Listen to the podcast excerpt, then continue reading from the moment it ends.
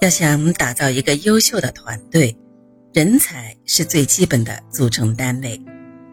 有了人才，再以个人魅力吸引人，以情感人，以理服人，把人才紧紧团结在自身周围，同甘共苦，利益共享，优秀的团队也就形成了。要想成就一番事业。拥有志同道合的合作伙伴是非常重要的。正所谓人心齐，泰山移。如果人心不齐，心怀异志，只能出现分歧，非但看不到合作的优势，反而处处阻碍事业的发展。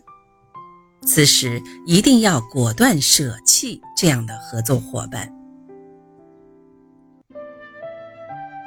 一八六三年。安德鲁斯·克拉克公司成立以后，洛克菲勒和克拉克进入了石油业。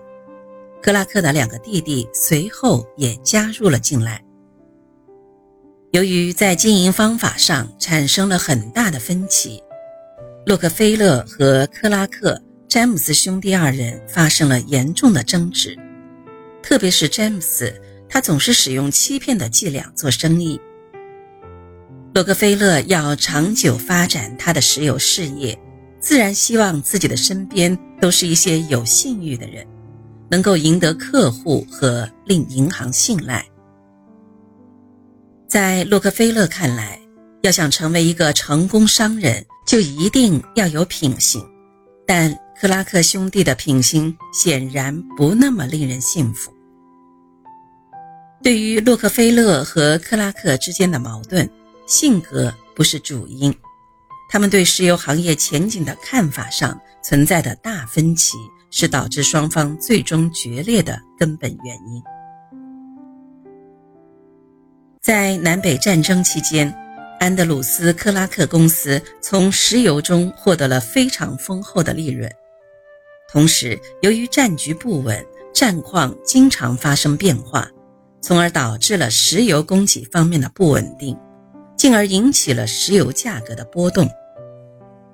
对于谨慎的克拉克来说，由于看不到石油行业的稳定，因此观点很保守，不愿意打没有把握的仗，因此根本没想过在石油行业中继续投资。然而，洛克菲勒和安德鲁斯却表现出了极大的热情，他们坚信石油行业会有好的发展前景。非但没有被眼前出现的石油价格的剧烈波动现象控制，反而提出了扩大生产量的想法。不过，他们手头的资金是远远跟不上他们的想法的。要想实现这个想法，就必须大量借债，这对于克拉克来说是压根儿就不予考虑的。关于借债方面的冲突。洛克菲勒曾经说起过一个往事：我借来了一笔扩大公司生产规模的资金。克拉克知道后大为愤怒，他对我叫道：“什么？好呀，你竟然敢去借十万美元回来？十万呐！似乎我这样做很对不起他一样。”洛克菲勒是这么评价克拉克的。克拉克就像个老太太，我们只不过是找银行借了点钱，他就吓成这样。为此，洛克菲勒必须尽快摆脱克拉克，要不然他和安德鲁斯的想法就难以实现。毕竟，克拉克兄弟三人在表决的时候，自然会以绝对的优势压制洛克菲勒和安德鲁斯两人。一八六五年。洛克菲勒已经二十六岁了，他决定与克拉克兄弟分道扬镳，划清界限，改变公司内部人心失和的糟糕状况。由于意见的失和，洛克菲勒和克拉克发生争吵的次数越来越多。洛克菲勒不愿屈从，于是克拉克威胁说要散伙，这正合洛克菲勒的心意。他对石油业充满信心，不想再从事农产品贸易，只想一心一意地从事石油生意。有了导火索，洛克菲勒把它给点燃了。一八六五年二月一日这一天，公司里的合伙人聚齐后，洛克菲勒说出了加速扩大炼油厂的想法。接着，他等着克拉克兄弟掉入这个圈套。克拉克兄弟果然中计，对这个想法是彻头彻尾的反对。他们的思维模式没有改变，再一次用散伙来威胁洛克菲勒。接下来又进入到了表态环节，洛克菲勒和安德鲁斯再次输给了克拉克三兄弟。正在克拉克兄弟沾沾自喜的时候，克利夫兰领导者报上刊登了一份公告，表明公司要解除以前的合伙关系。克拉克兄弟肯定知道这是洛克菲勒干的，这完全超乎他们的想象。为此，克拉克找到了洛克菲勒，用怀疑的眼神看着洛克菲勒，问道。你是真的要打算散伙吗？洛克菲勒回答得很自然：“对，就是这样。”事已至此，公司拥有的埃克塞尔西奥炼油厂的名字出现在拍卖大会上，主要的竞争者为克拉克兄弟和洛克菲勒。当时，克拉克兄弟请了一个律师代表他们参加竞拍。洛克菲勒则亲自上阵，他对该炼油厂志在必得。当时拍卖的底价是五百美元，一路上涨到五万美元，依旧没有涨停的趋势。洛克菲勒在他的回忆录里这样讲述着：看着价格升到了六万美元，然后又涨到了七万美元。我很担心买不下来这个企业，价格继续上涨，我拿不拿得出来这么大的一笔钱呢？终于，对面报出了七点二万美元，我立刻毫不犹豫地喊出七点二五万美元。这时候，对方开口说道：“约翰，我放弃了，这个厂子以后归你了。”我问他。现在就开支票吧，他说：“不用了，把厂子交到你手上，我也乐意。你方便的时候再来结账吧。”买下艾克塞尔西奥炼油厂，洛克菲勒深有感触。这是一个能够决定我事业成败的重要日子，具有非常重大的意义。但是当时的我非常震惊。就与现在和你说话一样的震惊。洛克菲勒虽然付出了高昂的代价，但这么做是非常值得的。至此，年仅二十六岁的洛克菲勒全权控制了这个克利夫兰城里最大的炼油厂。随着洛克菲勒安德鲁斯公司、洛克菲勒安德鲁斯弗拉格勒公司、标准石油公司的先后成立。洛克菲勒的石油事业得到了进一步的发展，在发展的过程中，安德鲁斯也逐渐开始打着自己的小算盘，与洛克菲勒产生矛盾，直至发生冲突。对于安德鲁斯，洛克菲勒这么评论道：“安德鲁斯刚刚加入这个行业的时候，仅仅是一个工人，他什么也没有。”这个人太过自负，脑子里全都是英国人那些愚蠢固执的想法，还缺乏自控力，这些都是他最为严重的问题。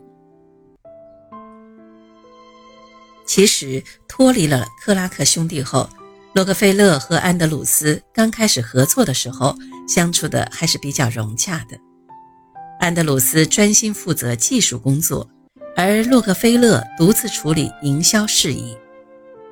说到功劳，安德鲁斯对公司的贡献还是看得见的。只是到了1874年，麦格雷戈的加入威胁了安德鲁斯在技术上的权威，进而威胁着他在标准石油公司的地位。不过，洛克菲勒之所以也会和安德鲁斯走到分道扬镳的这一步，并不是因为这些，而是因为利益问题。随着公司的发展壮大，安德鲁斯对洛克菲勒以借贷方式进行长远投资的做法开始有所不满。1878年8月，公司给股东发放了50%的红利，安德鲁斯开始抱怨了。他认为，即使发放百分之一百五十的红利，公司仍有盈余。此后，安德鲁斯的怨气加重，直到有一天，他怒气冲冲地找到洛克菲勒，喊道：“真不想干了。”洛克菲勒在处理这类问题时，总是显得游刃有余、沉着冷静。他顺势便说：“安德鲁斯，你好像对公司没有信心了。”要不给你的股份开个价吧？安德鲁斯倒是爽快，报了个一百万美元的价钱。洛克菲勒并没有立即答应，请容许我考虑，二十四小时后给你答复。到了第二天上午，洛克菲勒把一张一百万美元的支票给了安德鲁斯。安德鲁斯自以为讨了个大便宜，非常高兴。不过，洛克菲勒的精明狠狠地敲击了他。当时，洛克菲勒把安德鲁斯手中收回的股票转手卖给了他人，在这一进一出之间，洛克菲勒净赚了三十万美元。安德鲁斯低估了标准石油公司股票的价值，于是把这种不满发泄到洛克菲勒身上。洛克菲勒毫不在意。提出了可以原价买回的建议，安德鲁斯却一口回绝了。古语有云：“道不同不相为谋。”两个人或者几个人要在一起做事业的时候，就必须有着共同的理念、共同的目标，否则合作过程中出现的将不会是齐心协力的努力和奋斗，而是。无休止的争吵。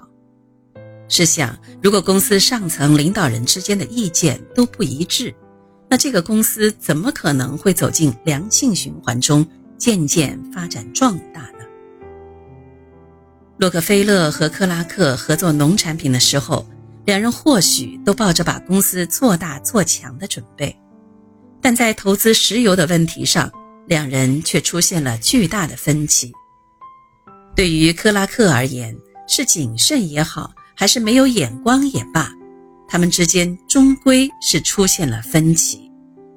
其实这并不是洛克菲勒独遇上的，对于任何合作伙伴而言，几乎最终都会出现这样的情况：最初志同道合的两人，最终想要走向不同的方向，这时候最好的选择就是分道扬镳。各走各的路。当然，这个世界上也并不是没有能够志同道合，在事业的道路上扶持一生、奋斗一生的人。但一般情况下，当两个人信仰相同的时候，这样的事业就能够长久的持续。毕竟，信仰对于任何人来说都是神圣不可侵犯的。比如马克思和恩格斯。一起在共产主义道路上奋斗终生，但在商业中能够一辈子志同道合的人却是少之又少。因为商业最根本的目的就是盈利，在利益面前，人们会随时改变自己的立场和想法。当在商业中合作伙伴间不能再志同道合的时候，不如就此分道扬镳。这对于双方来说是最合适的一种选择。很多时候，在合作初期，往往是志同道合的，但随着事业的发展，双方的思路也在发生着变化。如果坚信自己是正确的，但又不能说服对方，只能选择分道扬镳。即使念及旧情，给予的补偿也是一次性的，在事业上必须断绝关系，不能再有纠缠。